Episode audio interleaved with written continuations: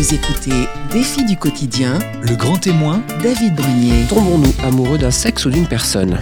Cette question, Marie-Clémence Bordéniquez ne se l'est jamais posée. Elle qui avait été élevée dans la foi chrétienne, dans un milieu bourgeois, se voyait faire un beau mariage avec un mari attentionné où elle gérerait sa maison et sa petite famille. Oui, mais c'était sans compter sur la rencontre avec Aurore, cette femme dont elle tombera éperdument amoureuse et avec qui elle fera sa vie.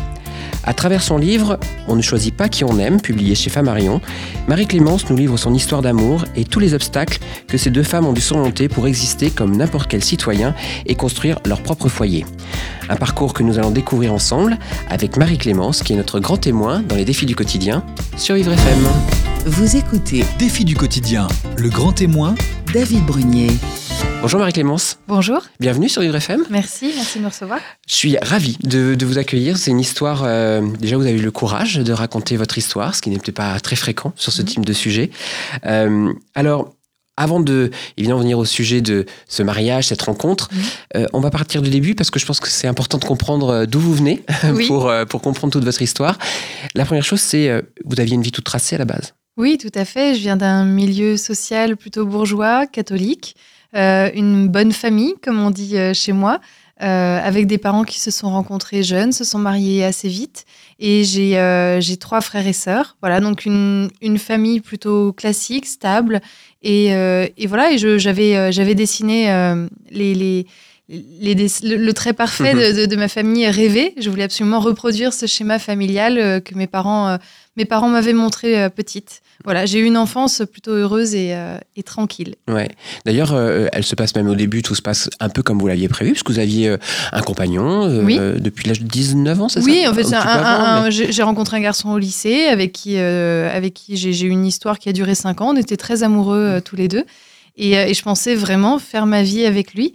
Euh, bon, comme beaucoup euh, à cet âge-là, Oui. on pense toujours faire sa vie avec la personne. hein. Après, la vie, la vie nous, nous, nous ramène à la réalité. Mais, euh, mais ouais, j'étais persuadée que, que j'allais réussir à reproduire ce schéma, euh, puisqu'il venait d'un milieu à peu près similaire au mien. Euh, on s'entendait bien, il plaisait à ma famille.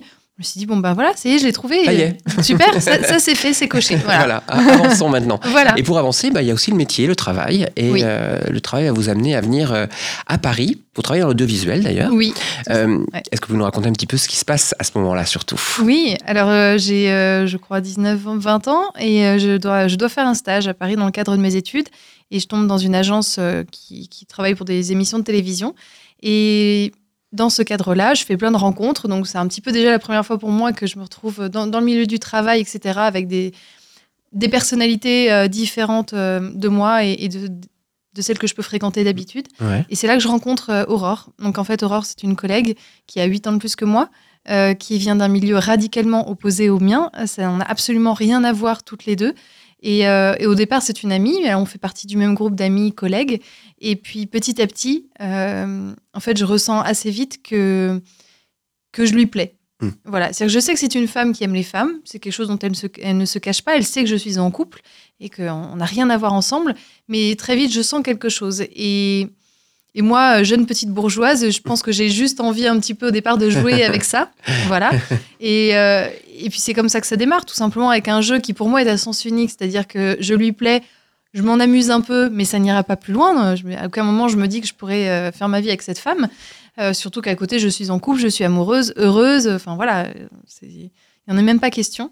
Et puis le temps passe et je me rends compte petit à petit que, que c'est plus à sens unique. C'est-à-dire que même moi, je suis tombée amoureuse complètement de cette femme. C'est-à-dire que je veux vraiment, je, on passe notre temps ensemble, on est devenus totalement inséparables, fusionnels. Euh, les gens disent tout le temps euh, Marie-Clémence et Aurore, Marie-Clémence et Aurore, vraiment, on forme un, un- un- un duo. Mais, euh, mais pour moi, il n'est encore pas question de me séparer de, de mon copain parce que je me sens. En fait, pour moi, c'est un monde parallèle, Ouais. ma vie avec elle. C'est-à-dire que j'ai ma vie publique, stable avec lui, et puis j'ai cette vie si étrange avec elle, et, et j'arrive pas du tout à me projeter dans, dans un avenir ou quoi que ce soit à ce Ouais. moment-là. Oui, parce que c'est- vraiment là, on, on le découvre dans le, dans le livre, c'est qu'au début, vous avez deux vies qui sont parallèles, on va dire, mais en même temps, euh, on, on ne sent pas euh, un besoin de, de, de l'exprimer, ou en tous les cas de, de devoir les faire croiser les choses, parce que ça vous paraît, euh, c'est juste une très bonne copine à base, même si vous sentez qu'il y a des choses qui, qui naissent évidemment, mais, mais ça reste encore quelque chose de très vague, Oui. et il y avait besoin de continuer cette relation avec ce garçon, et votre famille aussi, Oui. vous séparez vraiment les choses. Oui, alors je pense que si ça avait été un homme euh, pour qui j'avais ressenti une attirance, je pense que j'aurais beaucoup plus cette sensation tout de suite Mm. d'être infidèle. Euh, je, je pense que j'aurais pas réussi à m'en cacher et que j'aurais arrêté euh, d'un côté ou de l'autre, mais j'aurais pris une décision très rapide. Là, le fait que ce soit une femme, il y avait quelque chose, c'est parce que c'est une femme et aussi dans notre relation avec Aurore qui dépassait tout ça, qui pour moi était très intime, intime au point de, de ne vouloir en parler à personne. C'est-à-dire vraiment, j'avais pas l'impression de faire quelque chose de mal. Et, euh, et parce que ça me concernait que moi, Ouais. j'en parlais à personne. Mes amis n'étaient pas au courant, personne ne le savait. On avait une vie toutes les deux euh, parallèle, voilà, secrète, tout simplement. Alors on sent quand même qu'il y a une, euh, vous le dites d'ailleurs, hein, il y a une dépendance euh, vis-à-vis d'Aurore qui, qui, se, qui, se, qui se crée, qui, Mm. qui naît entre vous deux, euh, du jeu de la séduction au départ, qui était juste pour vous euh, un jeu de séduction, Oui, qui portait bien son nom. Euh, on voit quand même qu'il y a, dès qu'elle est loin de vous, Mm. vous commencez à vous dire, oula, Ouais. elle me manque, oula, qu'est-ce qui se passe? Ouais, ouais. Vraiment, c'est devenu. euh, c'est quelque chose que je connaissais pas avant parce que même si j'étais, j'étais, j'étais très amoureuse de mon copain de l'époque, euh, c'était une relation plutôt calme, euh, sans vague. Là, avec Aurore, c'est, c'est fusionnel, c'est-à-dire que l'idée d'être séparés quelques heures devient vite insupportable pour l'une et l'autre. Je, je, je, je ne pense et ne vis que que par elle et pour elle vraiment. Et je sais que c'est, c'est réciproque, c'est-à-dire que vraiment on est euh, inséparables, fusionnels. C'est, euh, c'est c'est, c'est, c'est- je sais pas, je sais pas comment dire. C'est, c'est une, une partie de moi qui s'est, euh, qui s'est totalement dédiée à elle à ce Ouais. moment-là. Cependant, on sent quand même que vous n'avez pas... euh, le mot je suis amoureuse d'elle, Mm. il a quand même mis du temps avant de venir. Oui, Autant Ah oui. pour elle, je- on sent que il y a, elle comprend un peu peut-être où Mm. ça va, etc. Mais est un peu plus sur, elle attend, on va Mhm. dire. Mais vous, il y a un peu de temps avant que ça passe euh, à oui. ce Pour point-là. Aurore, les choses sont très claires dès le départ. Euh, elle, elle, elle a toujours euh, ou presque aimé les femmes, euh, les femmes plutôt hétérosexuelles aussi. Donc elle, elle sait à, à quoi elle, fait face. Voilà, elle se dit bon bah maintenant il va juste falloir être patiente, mais mais c'est la bonne et, et un jour un jour on va y arriver. Donc elle, elle calcule beaucoup plus chaque événement. Elle sait exactement quoi me dire, etc. pour que pour que je me laisse séduire. Moi, je comprends pas du tout qu'il s'agit d'amour. Vraiment, je me dis juste, c'est. Euh, En fait, j'apprends à ce, moment-là avec elle, quand je la rencontre, j'apprends à vivre dans l'instant T, ce qui n'était pas mon cas avant. Ouais. C'est-à-dire que je me projetais énormément dans l'avenir, etc. Et, euh, et- et à ce moment-là, euh, avec elle, je, on ne parle même pas du lendemain. Juste, on est ensemble à cet instant-là et c'est merveilleux. Et, et on ne parle pas d'avenir, on ne parle pas de, de ce qu'on va faire ensemble le lendemain. On vit dans l'instant T. Et c'est ça qui est très nouveau pour moi Ouais. à ce moment-là. Alors, il y, a- il y a quand même un événement qui va un, un petit peu bousculer les choses, Oui. euh, puisque vous avez un ami hyper proche euh, à toutes les deux, qui s'appelle Silver. Mm. Euh, Silver va, va décéder, il va se Oui. suicider. Oui. Ça va être une. euh, vous le dites, hein, vous prenez une. C'est même pas une, une baffe, vous dites que c'est un, un tsunami, je sais plus exactement le mot que vous avez utilisé. C'est quelque chose qui va vous, faire réfléchir et qui va vous faire avancer sur votre couple, en fait. Oui, parce que en fait, euh, Silver, euh, tous les trois, on était vraiment un trio euh, un peu inséparable. On passait énormément de temps ensemble et, euh, et on le disait pas à Silver. Et il nous posait beaucoup de questions parce que bon, c'était un ami et qui sentait, euh, au bout d'un moment, les, les gens sentent les choses quand même. Ouais. Et on lui cachait, on lui cachait parce que vraiment, on s'est dit si on commence à le dire à une personne, deux personnes, c'est foutu. Au bout d'un Ouais. moment, euh, voilà. Et, et donc Silver était était très malheureux et un jour, ben voilà, il s'est suicidé et ça a été un choc énorme pour moi déjà parce que à 20 ans, 21 ans. Bah, euh, on n'est pas préparé à perdre un ami euh, si jeune, donc j'étais vraiment confrontée à la mort, tout simplement. Et puis Silver était en couple avec un garçon à ce moment-là, et ce garçon n'avait pas dit à son entourage qu'il était euh, homosexuel. Il voulait pas le dire. Et quand Silver est décédé, ce garçon s'est retrouvé seul. C'est-à-dire que et il voulait même pas de notre aide à nous, mais nous- il- on savait que personne dans son entourage ne savait qu'il venait de perdre euh, son copain. Et là, je me suis dit, mais oh, je, je veux pas, je veux pas de cette vie-là, je, je veux pas de ça. C'est-à-dire que là, c'est, si, en fait, j'ai juste pris conscience tout simplement que, que la vie peut s'arrêter demain, qu'on n'est pas, euh, qu'on n'est pas euh, immortel, et puis, et puis que c'est à moi de prendre les décisions pour être à la bonne place, au bon endroit, au bon moment. C'est-à-dire que si demain il m'arrive quelque chose, j'ai envie que les gens sachent que ça n'est pas de ce garçon dont j'étais amoureuse, tout cas je ne l'étais plus, mais que j'étais amoureuse d'une femme, elle s'appelle Aurore, et j'ai envie que tout le monde le sache, et j'ai envie de vivre ma vie avec elle et, et de plus me cacher. Et ça a été un, un- un- un vrai électrochoc parce que je me suis rendu compte aussi que j'avais besoin de réconfort à ce moment-là et que je, je trouvais de réconfort que dans les bras d'Aurore Ouais. et pas dans les bras de mon copain. Et, et voilà, il s'est passé quelques jours et un, matin, je me suis levée, je l'ai appelé et j'ai sauté le pas. C'est- C'est un moment, je me suis dit, ok, on arrête de réfléchir, on y va. Voilà, on le fait parce que sinon il ne se passera rien. Il y a un moment, il faut, euh, il faut, il faut se bousculer, il faut Ouais. agir. Il faut y aller. Qu'est-ce que c'est bon? C'est-à-dire que pour lui, ça a été une- aussi une forme de libération parce que c'était, Mm. on va dire, d'un commun accord. Euh, mais, mais, mais pour moi, ça a été un- ça m'a fait un bien fou euh, parce que je, je me considère pas comme homosexuelle, donc il n'était pas question de faire un coming out, mais simplement j'avais envie de, de- de vivre avec la personne que j'aime. Et, euh, et voilà, et je me souviendrai toujours de ce moment, de ce moment où je suis allée voir Aurore et que je dis ça y est, ça y est, c'est terminé. Euh, on, on démarre quoi. On Ouais. démarre toutes les deux, c'est parti quoi. Alors elle a une phrase quand même assez euh, forte à ce moment-là, puisqu'elle vous dit euh, être avec une femme, ce n'est pas facile. Non. On sent à ce moment-là, alors en tout cas ce que moi j'ai retrouvé dans la dans l'écriture, qu'il y a deux, deux visions de la. Il y en a une qui est confrontée déjà depuis longtemps à tout ce qui est l'homophobie latente, qui sait ce que c'est, qui sait les difficultés que vous allez rencontrer. Et vous, on voit qu'en fait, ce n'est, comme vous l'avez dit très justement, vous n'allez pas faire de coming out parce que pour vous, vous êtes juste amoureuse. Mm. Et là, c'est une femme. En Voilà. gros. Euh, donc, il y a deux visions, quelque part, qui vont euh, un peu se avancer ensemble. On va voir que vous allez chacune influencer euh, l'une sur l'autre Mhm. au fur et à mesure. Mais ça a été pour vous une, une alerte que vous avez pris en compte ou pas du tout? Euh, en fait, ça, j'en ai pris en compte. Je l'ai pris en compte euh, bah, justement la veille de, de, de- de se faire ce grand pas. Avec Aurore, on parlait jamais de tout ça. On parlait jamais de nous dans le futur, etc. On- elle- jamais elle m'a, bousculé ou forcé à faire quoi que ce soit. Ouais.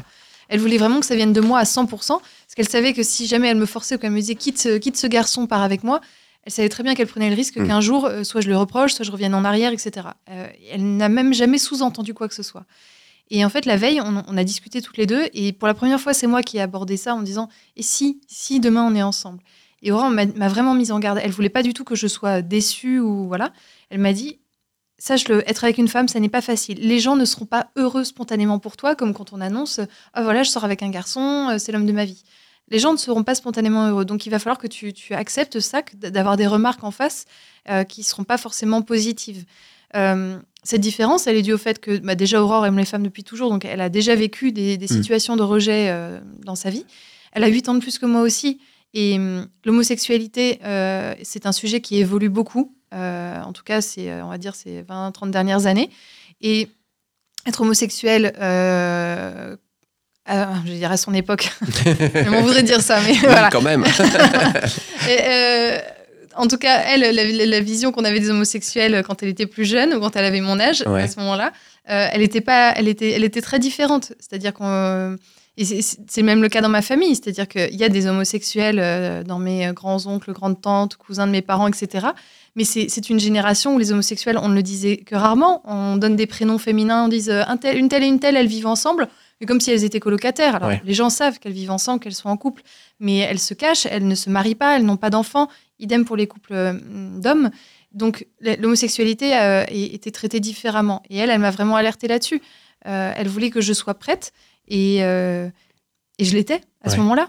Et d'ailleurs, vous allez à ce moment-là rentrer en, en combat, en combat. Alors euh, évidemment avec plein de bonheur autour, mais euh, vous allez prendre euh, bah, votre caractère fait que vous êtes quelqu'un de très tenace, j'ai pu Mhm. le comprendre, et tous les gars qui ne lâchez pas le morceau facilement, Voilà. et qui va vouloir avancer. Et on va découvrir votre relation et surtout euh, votre envie de- d'exister au sein de cette société aujourd'hui qui ne laissait pas beaucoup de place à la base à ce, à ce couple homosexuel. Restez avec nous, on va découvrir ensemble sur Vivre FM. Jusqu'à 10h, Défi du quotidien, le grand témoin, David Brunier. Je suis toujours en compagnie de Marie-Clémence Bordet-Niquez qui nous parle de son livre On ne choisit pas qui on aime, euh, publié chez Flammarion. On a découvert euh, évidemment votre enfance puisque ça explique aussi euh, ce livre de, des obstacles que vous allez devoir surmonter d'ailleurs de cette relation que vous avez avec Aurore, votre, votre femme aujourd'hui. Alors, justement, cette société, cette relation, il y a une première chose qui, je le disais, qui a un peu une confrontation entre une éducation qui est la vôtre et en même temps ne pas comprendre, vous êtes, pour vous, vous n'êtes pas homosexuel parce que vous faites pas de coming out, vous êtes juste amoureuse. Aurore, elle savait euh, et elle vous alerte un petit peu sur les, les conséquences de tout ça et on voit déjà qu'elle est un petit peu euh, habituée puisque, notamment à l'extérieur, elle ne veut pas montrer de signes euh, de, signes de, de, de relation avec vous, ce qui vous surprend un peu. Oui, en fait, quand on, quand on a décidé de révéler au grand jour, enfin en tout cas de, de s'afficher toutes les deux, moi, encore une fois, très naïve, euh, bah, je suis amoureuse et bizarrement, avec mon éducation, ça me gênait pas du tout. Au contraire. Et, euh, et, et voilà, je me suis dit, je suis amoureuse, je suis avec une femme. Et puis, comme n'importe quel couple, il me semble, euh, qui est ensemble depuis pas longtemps, etc., bah, on avait envie de se tenir la main, de s'embrasser dans la rue, etc. Et pour moi, ça me posait aucun problème. Et d'un coup, alors je me suis dit, bon, bah ça y est, enfin, on peut révéler aux gens qu'on est ensemble. J'ai été très vite heurtée par le- le- la distance que mettait Aurore dans les lieux publics. Elle me disait non, non, non, euh, euh, ou dis pas, ne dis pas qu'on est ensemble à- si un- ce mec vient nous interroger, euh, ne me tiens pas la main, on ne s'embrasse pas, on va se prendre des remarques, etc. Et je comprenais pas pourquoi. Mhm. Vraiment, je, ça, me, ça, me, ça me gênait. Et en fait, elle avait peur. Elle avait peur qu'on prenne des, des remarques en public et que ça me fasse fuir. Ouais. Elle s'est dit, elle, bon, bah, c'est bon, elle, elle est comme ça, voilà, c'est sa vie. Mais elle s'est dit, euh, voilà, Marie-Clémence, si euh, au bout de deux semaines qu'on est ensemble, elle se prend des insultes homophobes dans la rue toutes les deux minutes, elle va pas tenir Ouais. longtemps. Elle a vraiment eu peur de ça. Et mais moi, j'y voyais aucun inconvénient. Et puis, j'avais encore jamais été confrontée à ça. Et voilà, on- naïvement, je me disais, moi, je m'en fous. Ouais. Et puis, euh, et puis ça n'a pas duré très longtemps. Effectivement, on a, on a vite pris quelques remarques. Alors, des remarques dans la rue, des, des- un mec qui crie à l'autre bout de la rue. euh, bon, voilà, ça, euh, c'est- pas grave. C'est c'est de la- c'est souvent des jeunes, euh, c'est de, de la bêtise. Voilà, c'est de la bêtise ordinaire, euh, c'est c'est pas grave. Après, il y a quand même eu une fois où on a pris vraiment une remarque. On, on attendait un bus un matin en banlieue, euh, toutes les deux. Et puis là, je l'ai même pas embrassée. Je l'ai et encore, j'ai pas besoin de m'excuser de ça. je Oui. l'ai je l'ai juste prise dans les bras. Et euh, il y avait une femme à côté qui avait euh, deux petits enfants et qui leur a caché les, les yeux en leur disant c'est le diable, ne regardez pas, euh, surtout pas, c'est dégueulasse, etc. Elle leur cachait les yeux et, j'ai senti qu'Aurore a eu peur à ce moment-là que, que moi je me sente blessée euh, par cette situation, que j'ai besoin d'intervenir ou euh, voilà. Ça ne m'a absolument pas touchée Ouais. moi parce que j'ai en fait j'ai juste eu beaucoup de peine euh, pour ces enfants. Je me suis dit voilà ils sont petits. Si l'un d'eux un jour euh, euh, si l'un d'eux est homosexuel et un jour a besoin de le dire à sa mère, je pense que il- ce sera compliqué pour lui. Mm. Et puis, de manière générale, ce sera compliqué pour eux de, de- de vivre avec un esprit ouvert quand on, on nous a répété un discours de haine comme ça petit. Euh, voilà, donc j'ai plus eu de la peine pour eux, ce qui a, je pense, rassuré Aurore aussi, c'était de voir que ça ne m'atteignait pas, en tout cas, ça ne- ça n'affaiblissait pas du tout l'amour que j'avais pour Ouais. elle. Alors il y a quand même aussi la famille, parce qu'il y a quand même, euh, il faut annoncer euh, Mhm. au bout d'un moment tout ça. Et vous partez quand même, je dirais, de loin pour la simple raison, c'est que on voit que vous êtes un peu la petite fille. euh, Enfin, vous aimiez être la petite fille un peu modèle, Oui. euh, celle qui, voilà, qui avait toutes les choses bien, comme les parents avaient envie Mhm. que vous soyez. Euh, ça vous a paru assez facile de, leur en parler, ou il a fallu quand même euh, prendre le temps de comprendre, de digérer, de leur, euh, de leur dire bon, je trouverai le bon moment? En fait, je pense qu'il y avait une certaine urgence de mon côté de leur dire, c'est-à-dire que euh, au-delà d'être tenace, je suis très impatiente et, et je, je supportais pas l'idée de que quelque chose d'aussi important se passe dans ma vie sans leur en parler. Mon côté petite fille justement parce que je, j'étais même pas obligée de leur annoncer que j'étais en couple, etc. Ils savaient que j'étais séparée de ce garçon tout simplement et, et je supportais plus de dire euh, quand je leur, donnais des nouvelles au téléphone, j'ai fait ça ce week-end, etc. J'avais, j'avais tellement envie de parler d'Aurore. J'avais envie de dire on, euh, de dire nous, parce qu'il s'agissait d'un nous au quotidien. On était inséparables. Et, euh, et voilà, j'avais, j'avais vraiment besoin de parler d'elle. Donc je, je parlais d'elle comme d'une collègue, Mhm. mais c'était devenu trop difficile pour moi parce que même s'ils n'étaient pas en demande d'information, et puis j'aurais pu rester comme ça des années sans leur dire, hein, je, je- je ne leur devais rien. Moi, j'avais trop besoin que qu'ils partagent ce bonheur Ouais. avec moi. Et, euh, et voilà, et le problème, c'est qu'il n'y a pas de bon moment pour le dire. Je ne savais pas euh, de quelle manière leur annoncer, ni quand est-ce que je le ferais. Et puis un soir, à un repas de famille, euh, le sujet de l'homosexualité a été abordé. Euh, je ne sais plus pourquoi, peut-être parce que dans l'actualité, le- en parlait. Et, euh, et- je pense qu'ils ont senti, euh, en tout cas mes parents ont senti quelque chose dans, mon discours ce soir-là. Pour moi, c'était compliqué. Je comptais dans ma tête, je me disais, allez, à trois, tu vas, à trois, tu leur dis, c'est parti, c'est maintenant, il faut le dire. là. Et j'y arrivais pas, hein, je, ça, sortait pas. Et puis après le repas, euh, mon père est venu me voir, il sentait qu'il y avait quelque chose qui n'allait pas. Et, et là, je lui ai dit, voilà, je lui ai dit, tu sais, Aurore, cette femme dont je vous parle, cette collègue dont je vous parle tout le temps, parce qu'en fait, je pense que sans vouloir en parler, en fait, j'en parlais tout le temps.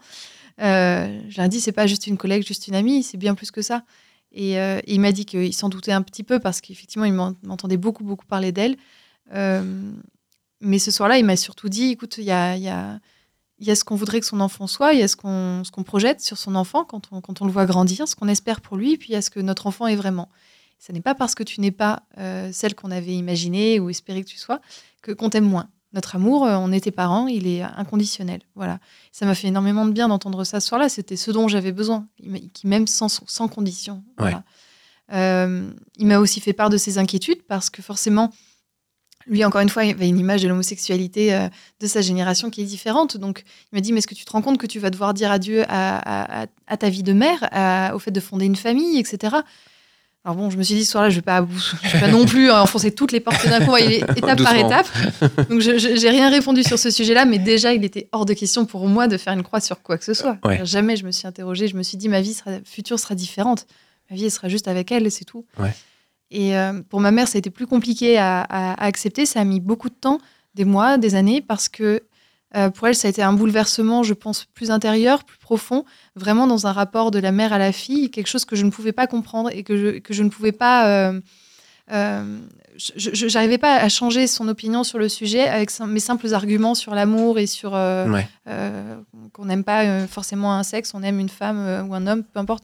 Elle, elle, elle comprenait pas tout ça. Voilà. Elle me disait, je suis ta mère, je sens que, que tu n'es pas homosexuel. Pour moi, tu n'es pas homosexuel. Elle n'arrivait pas à accepter ça. Ouais. Ça a mis du temps.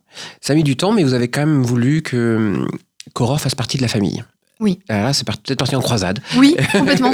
sur, Ah oui, oui, c'était c'était un, un vrai euh, un vrai travail. De- je me suis un peu acharnée, alors parfois trop parce que je pense que si j'avais été plus patiente à certaines étapes, euh, eux seraient venus plus naturellement Mm. à moi. Mais j'étais très impatiente et je ne supportais pas cette situation euh, d'injustice, hein, tout simplement, où mes frères et sœurs pouvaient présenter et, être présents aux événements familiaux avec, avec leur, leur moitié. Et moi, je devais être seule pour me cacher. Ça, je ne le supportais pas. Et, et je me suis dit, bah voilà, le meilleur moyen, au bout d'un moment, j'ai sorti tous mes arguments, j'ai beau leur expliquer par A plus B que je ne fais pas de mal et que tout va bien, ils ne le comprennent pas. Donc je me suis dit, bah, le meilleur moyen qu'ils comprennent, c'est peut-être de leur présenter Aurore. Et j'ai un peu forcé les choses. Encore une fois, c'est pas venu spontanément euh, d'eux, mais euh, j'ai bien fait parce que euh, d'un côté comme de l'autre, les préjugés sont tombés. C'est-à-dire que Aurore, à force de me voir pleurer au téléphone avec mes parents, avait une image d'eux Ouais. euh, très caricaturale, euh, bourgeois catholique, coincé. Et puis, euh, bah, forcément, mes parents avaient l'image d'Aurore, une fille qui avait voilà, 8 ans de plus que moi, qui vient d'un milieu social différent du mien, etc. Ils se sont pas fait la, la- la- la- la meilleure image d'elle. Et quand ils se sont rencontrés tous, ils ont juste réalisé bah, qu'il y avait juste des êtres humains en face. Et puis, et puis, et puis tout ça, c'est que des détails Ouais. sociologiques. Qu'en réalité, Aurore euh, s'entend très bien avec ma mère. Elles ont plein de points communs. Elle passe. euh, Aurore est quelqu'un d'attentionné, drôle, euh, voilà, et elle a très vite fait sa place dans la famille, euh, comme tous les autres. Ouais. C'est ça qui a aidé, en fait. C'est vraiment cette rencontre. Oui, parce que du coup, on le voit quand même les mariages qui arrivent, parce qu'une partie de la famille n'était pas, euh, n'était pas au courant. Enfin, Mm, oui. du côté de votre père, c'était un peu plus facile, Oui. même si ça restait. euh, Ouais. Mais par contre, du côté de votre mère, c'était un, un no-go complet, enfin, dire, notamment vis-à-vis de vos grands-parents. Vous- on, on voit que vous souffrez quand même des événements de famille, parce que la famille est importante pour vous. Ouais. euh, de ça, et le fait de quand même de pouvoir intégrer un petit peu Aurore dans les dîners familiaux avec euh, vos parents uniquement, Mm. ça vous a permis quand même d'avancer un petit peu, de vous sentir un, un peu dans le bon chemin? Euh, dans le bon chemin, je sais pas, mais oui, ça m'a fait du bien euh, de sentir que, que l'accueil au sein de vraiment de mon noyau familial euh, était là. Parce que je, je- je vivais très mal cette, ce- ces non-dits avec le reste de la famille. J'étais obligée de les accepter. En fait, à un moment, je me suis dit, bon, je ne peux pas tout exiger de mes parents d'un coup. À un moment, on, est tous avec des bagages différents, on est tous avec une éducation. Eux, leur éducation, euh, c'était une éducation plutôt stricte, euh, très axée sur la, la- religion, etc. Je peux pas leur demander du jour au lendemain d'accepter tout d'un coup et puis de bousculer tout leur code. Donc c'est aussi à moi de, de- faire un pas et d'accepter, d'accepter que les choses se fassent petit à petit. Et, euh, et à un moment, j'ai fait mon deuil. Je me suis dit bon bah voilà, ma mère ne le dira jamais à ses parents. Elle est pas prête. Par contre, elle m'accueille à la maison avec Aurore euh, au quotidien. Ça ne pose plus de problème. Euh, je, je vais déjà essayer de me contenter de ça. Ouais. Mais il y avait des événements, certains événements, des mariages, etc., où c'était des étapes comme ça qui étaient difficiles parce que ce sont des étapes où tout simplement on se montre en public. On vient, euh, c'est des moments où on revoit toute la famille euh, large et, euh, et où les gens prennent des nouvelles. Et puis moi j'étais seule. Et on se dit, ah bah Marie-Clémence, elle est célibataire. Non, Marie-Clémence, en fait, elle n'est pas célibataire. Elle est en couple, elle est paxée, elle, est, elle habite avec une femme. Euh, voilà, et c'était dans ces moments-là où je me sentais euh, dé- dévalorisée. Ouais. Euh, même si c'est pas le fait d'être en couple ou pas en couple qui, qui valorise une personne, mais j'avais l'impression d'être à moitié présente. Oui. Puis pas avoir la place qu'on réservait vos frères et sœurs. Exactement, oui, aussi. Voilà, Donc, vraiment vivre un- une, une différence de traitement. Ouais. Alors, au-delà de la famille, il y a aussi votre couple qui avance dans le sens où euh, Ouais. vous, allez, vous l'avez dit à l'instant, vous êtes paxé. Euh, il y a eu la demande euh, officielle Oui, de Pax et il y a eu sur- surtout la concrétisation, je dirais, de façon matérielle. C'est cet appartement oui. que vous allez acheter toutes les deux Ouais. et que vous allez retaper euh, pour vivre ensemble. Ouais. Ça, c'est une pierre à l'édifice qu'on pose quand on fait ça? Oui, en fait, je pense que déjà à ce moment-là, j'ai compris que les choses se passeraient pas dans l'ordre dans lequel je les avais prévues euh, petites, où euh, voilà, j'imaginais euh, rencontrer un, un jeune homme, me fiancer, me marier, m'installer ensuite avec lui, etc. Euh, je m'étais pas tellement projetée dans le fait de vivre, euh, de par mon éducation, de vivre avec quelqu'un avant le mariage, etc. Et là, euh, bon, bah, on s'est, euh, on s'est paxé et on a acheté cet appartement ensemble. Je pense que là, mes parents ont compris que c'était Ouais. vraiment sérieux. C'est pas pour de rire. prendre un crédit pour 20 ans avec quelqu'un, c'est qu'en général, on a confiance et qu'on Ouais. est sûr que ça va durer. Et, euh, et voilà, et je me suis rendu compte que les choses allaient se passer peut-être pas forcément dans l'ordre dans lequel j'avais prévu, mais qu'elles étaient, elles avaient tout autant de valeur. Ouais. Et donc là, ça se crée petit à petit. Alors, vous allez avoir plein d'espoirs aussi qui vont arriver, puisqu'on est dans la période où il y a les élections, euh, les élections euh, présidentielles. Euh, évidemment, il y a le sujet, euh, justement, pour les couples homosexuels du mariage, notamment, qui arrive, et l'adoption. Vous êtes plein d'espoir. Oui, Et on sait déjà qu'il s'est passé plein de choses derrière, que vous allez devoir euh, subir, vivre, euh, notamment euh, la manif pour tous. Euh, on va en parler euh, d'ici quelques instants et découvrir encore la, la fin de votre belle histoire, puisqu'elle se termine évidemment très bien. À tout de suite sur Vivre FM. Jusqu'à 10h, Défi du quotidien, le grand témoin, David Brunier. Nous sommes toujours en compagnie de Marie-Clémence Bordé-Niquez pour son livre On ne choisit pas qui on aime, publié chez Flammarion. Euh, on a découvert tout son parcours, de son euh, éducation. Euh, on l'a dit bourgeoise, religieuse, euh, et puis elle est tombée amoureuse d'une femme euh, avec qui elle a décidé de faire, de faire sa vie. On voit que vous avez affronté déjà les, les premiers affres de la société, euh, que ce soit à l'attente ou par rapport à la famille. Et puis, je le disais juste avant de, de- de- nous quitter deux secondes, c'était qu'il y avait un espoir qui naît, puisque euh, notamment il y a un sujet qui est venu au moment des présidentielles, euh, notamment chez François Hollande, qui dans son programme euh, parlait donc du mariage, euh, du mariage pour tous. Euh, Et donc, on sent que, parce que vous en parlez dans votre livre, que c'est un, un vrai, euh, une, une vraie espoir, un vrai espoir qui naît pour être un- reconnu au sein de, de la société, en fait.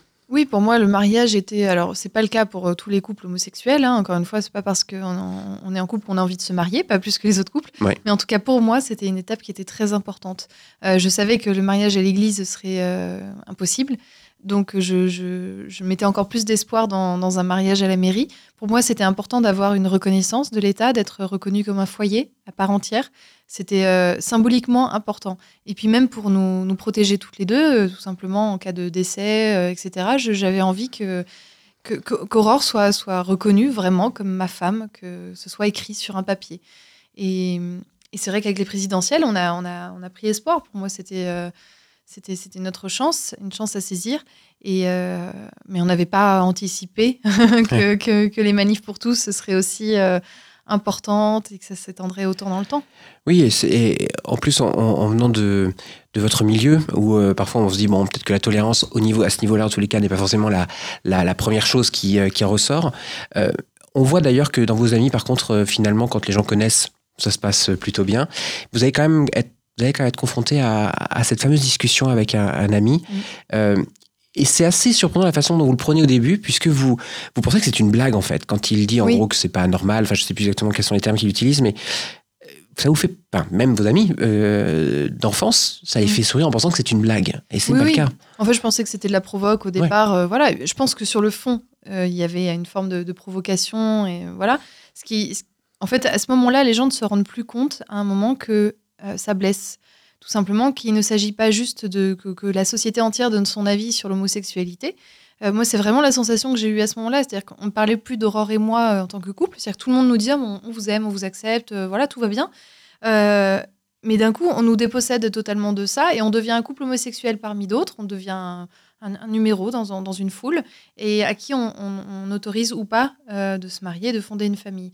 Et cet ami-là, ce jour-là, c'est euh, complètement euh, planté parce que vraiment, il m'a. Il m'a il m'a sorti de, de ce que j'étais vraiment et il disait non moi pour moi les couples homosexuels euh, ne devraient pas pouvoir avoir d'enfants parce que la, la nature ne vous donne pas euh, le- cette capacité là donc c'est que ça ne devrait pas exister voilà et pour moi, ça a été un, un choc énorme parce que pour, pour la première fois, je ne me retrouvais pas confrontée au regard des gens dans la rue, des inconnus dont je Mm. me fous. C'est Dans mon noyau dur de, de mes amis, je me retrouvais face à l'homophobie. Tout simplement. Et euh, je pense qu'il n'est il, est pas foncièrement euh, homophobe et qu'il et y avait énormément de provocations et de, de, bêtises, tout simplement, là-dedans. Euh, mais mais il m'a blessé. C'est blessant de recevoir ce genre de phrases. C'est très, très blessant. Ouais. Et justement, est-ce que c'est quelque chose qui a envie de délier la parole dans le mauvais sens du terme et dans le bon sens du terme aussi? C'est-à-dire que euh, j'ai l'impression, en tous les cas, que ça vous a permis d'aborder ce sujet avec des amis et que chacun y allait de son petit commentaire, mais qu'il restait des questionnement, parce que parfois on ne connaît mm. pas, euh, et souvent on a peur de ce qu'on ne connaît pas. Euh, et en même temps, ça a aussi délié euh, d'un autre côté, on l'a vu par les, les, remarques et les, la difficulté qu'il y a eu, notamment pour la manif, les différentes manifs qui avaient été, comme vous le disiez, assez blessantes pour les personnes qui finalement ne demandaient pas grand chose. Je pense que c'est la, la, grande, c'est la grande difficulté des, des, sujets sociétaux comme ça qui. En, enfin, en France ou en tout cas dans, dans, plein de pays, quand il y a des sujets aussi fondamentaux qui doivent avancer, euh, où d'un coup tout le monde euh, veut donner son avis. C'est comme les questions sur la fin de vie, etc. Mm. Ce sont des sujets tellement sensibles qui, touchent tellement à, l'être humain. Euh, et donc là, en l'occurrence, bah, au fait de pouvoir se marier à la maternité, même, voilà, me dire, toi, tu ne peux pas avoir, je ne veux pas que tu aies d'enfants. Enfin, c'est difficile mm. parce que les gens n'avaient pas cette impression-là, mais c'est ça qu'ils m'envoyaient comme message. Tu n'es pas apte à avoir un enfant parce que si tu as un enfant avec Aurore, ce sera un caprice et cet enfant va être malheureux et, et tu ne le fais ça que pour toi.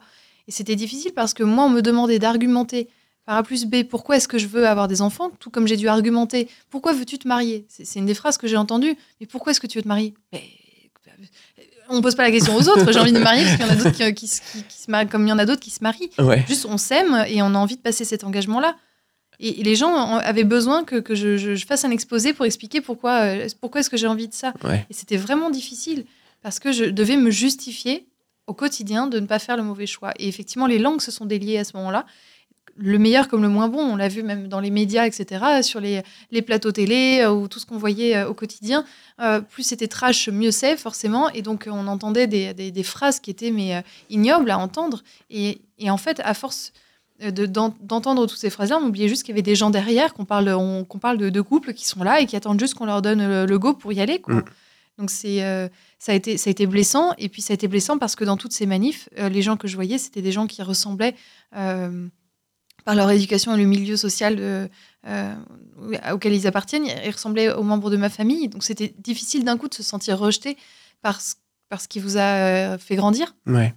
Alors on, est-ce que c'est dur parce que à ce moment-là, vous avez quand même une, une rupture qui, qui va qui va vis-à-vis de la religion. Oui. Est-ce que quand on a été baigné justement toute sa vie, euh, enfin toute son enfance dans, la religion, de, de faire ce cap, de se passer ce passage du euh, pourquoi euh, je, je, ça se passe comme ça alors que c'est des gens que je connais. Est-ce que ça a été dur? Comment vous avez réussi à, passer outre ou vous êtes reconstruite différemment? En fait, ça a été un, vrai bouleversement parce que l'Église avait une part très importante dans ma vie. Ma religion faisait partie de mon quotidien. Euh, et, moi, dans, je pense peut-être naïvement ou juste parce que j'étais jeune, je, me disais, bah voilà, pour moi, l'Église, c'est que de l'amour. Voilà, c'est mm. ce qu'on me disait toujours. Euh, aime ton prochain, euh, ne fais de mal à personne, accueille tout le monde, peace and love, quoi. Et, d'un coup, je, me retrouvais à aller à l'église et à voir des discours dans certaines homélies des prêtres avec des, phrases concernant les manifs pour tous, à recevoir des tracts à la sortie de l'église, de voir des, des, posts sur Internet en permanence de gens, de prêtres ou de gens se disant catholiques et puis allant manifester le dimanche. Et d'un coup, je me suis dit, mais je ne peux pas, euh, je vais, je vais pas jouer à l'autruche éternellement. Là, je, je, suis en train de me mentir même à moi-même. Je ne peux pas euh, accepter euh, d'appartenir à une église qui rejette ce que je suis. Point. C'est-à-dire que dans, dans, dans, les phrases, on me dit, oui, oui, on t'accepte comme tu es, on ne rejette personne, on aime tout le monde, mais avec, à certaines conditions. Ça, je ne peux pas l'accepter. Et, et j'ai vraiment juste pris conscience que l'Église est une institution dirigée par des hommes. Et il y a tout ce qu'il y a de meilleur et tout ce qu'il y a de moins bon chez les hommes dans l'Église, tout simplement. Et, j'ai juste grandi, j'ai eu un regard plus adulte là-dessus. Et à un moment, je me suis dit, bon, bah, je vais prendre mes distances, juste un peu. Ma foi n'est absolument pas à toucher. Mais moi, j'ai besoin de prendre un peu d'air là. Ouais.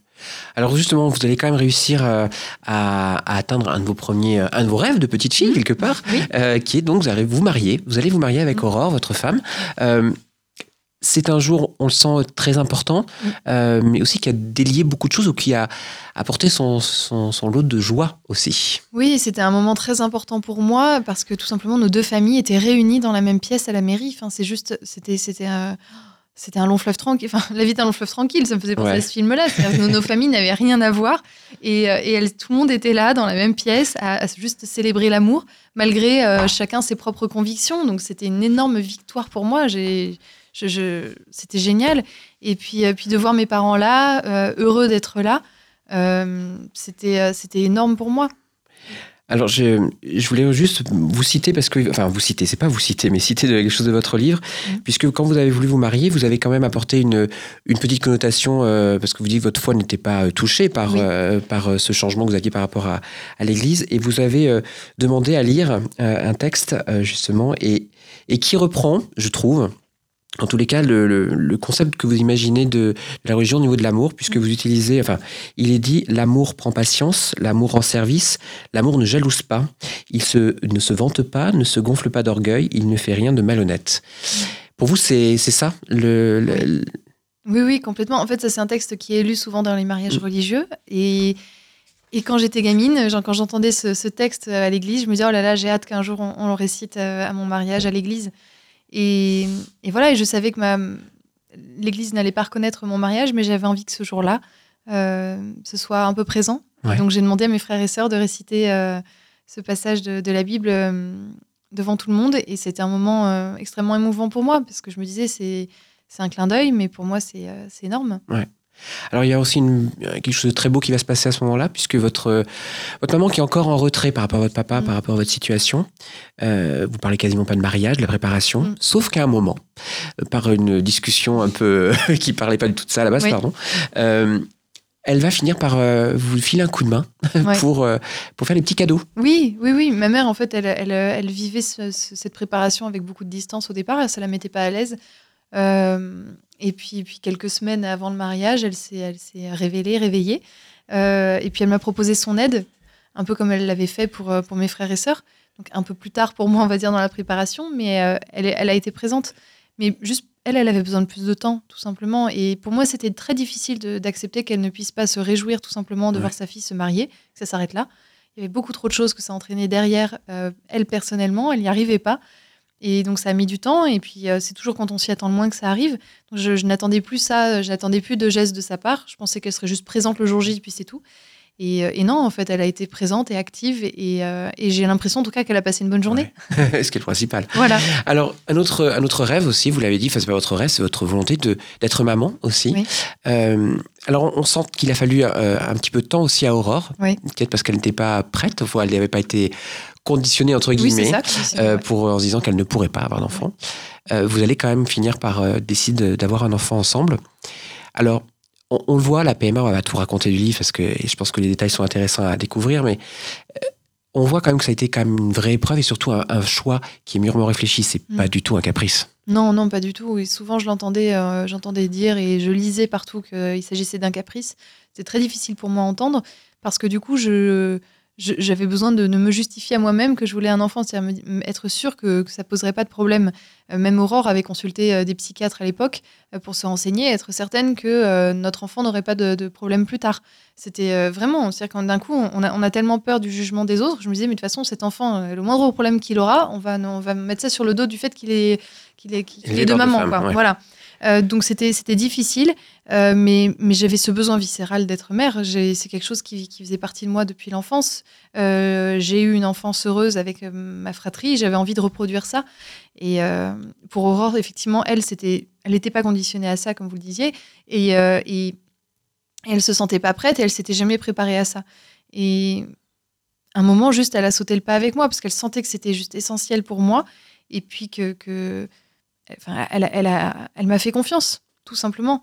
Elle en avait envie quand même aussi un minimum, mais elle m'a- aussi fait confiance, vraiment. Euh, et puis c'est sans regret aujourd'hui. Alors ça a mis du temps. La PMA était une, une- une- c'est une étape qui, euh, qui est longue, qui est pas anodine pour le corps, pour, euh, pour le quotidien, pour psychologiquement, financièrement. Enfin c'est un, truc qui s'est allé dire, entre le moment où on s'est dit ok on a tapé dans la main on a dit ok on y va euh, on se lance là-dedans euh, et puis le moment où, euh, où je suis euh, tombée enceinte il s'est écoulé euh, euh, dix mois donc c'est énorme enfin en tout cas quand on est prêt Ouais. et quand on est prêt depuis longtemps dix mois c'est énorme Ouais. Euh, même s'il y a des couples qui mettent, euh, hétérosexuels ou homosexuels, qui mettent eux des années et des années à avoir un, un enfant, pour qui c'est bien plus difficile. Mais euh, c'était c'était très long pour moi, cette attente. Alors finalement, cette vie que vous rêviez quand vous étiez petite, Mhm. Avec un peu de désordre, finalement, c'est pas celle que vous vivez aujourd'hui Oui, ce que je dis souvent, c'est qu'à un détail près que je suis avec une femme, sinon euh, je suis mariée avec un enfant, deux chats, je vis en province. euh, je- Voilà, ma vie, elle ressemble à peu près à celle que j'avais imaginée.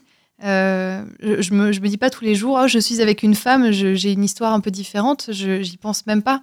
Voilà, euh, dès lors où je, je l'ai rencontrée, Aurore, je me suis jamais interrogée sur le fait d'être avec une femme, si ça pouvait. c'est- Au quotidien, j'ai une vie absolument euh, banale et, et heureuse, j'ai beaucoup de chance. Eh bien écoutez, merci en tous les cas d'être venu partager avec nous votre, votre parcours. Je rappelle, euh, donc On ne choisit pas qui on aime, publié chez Flammarion. Merci, beaucoup Marie-Clémence. Merci à vous. Au Merci. revoir.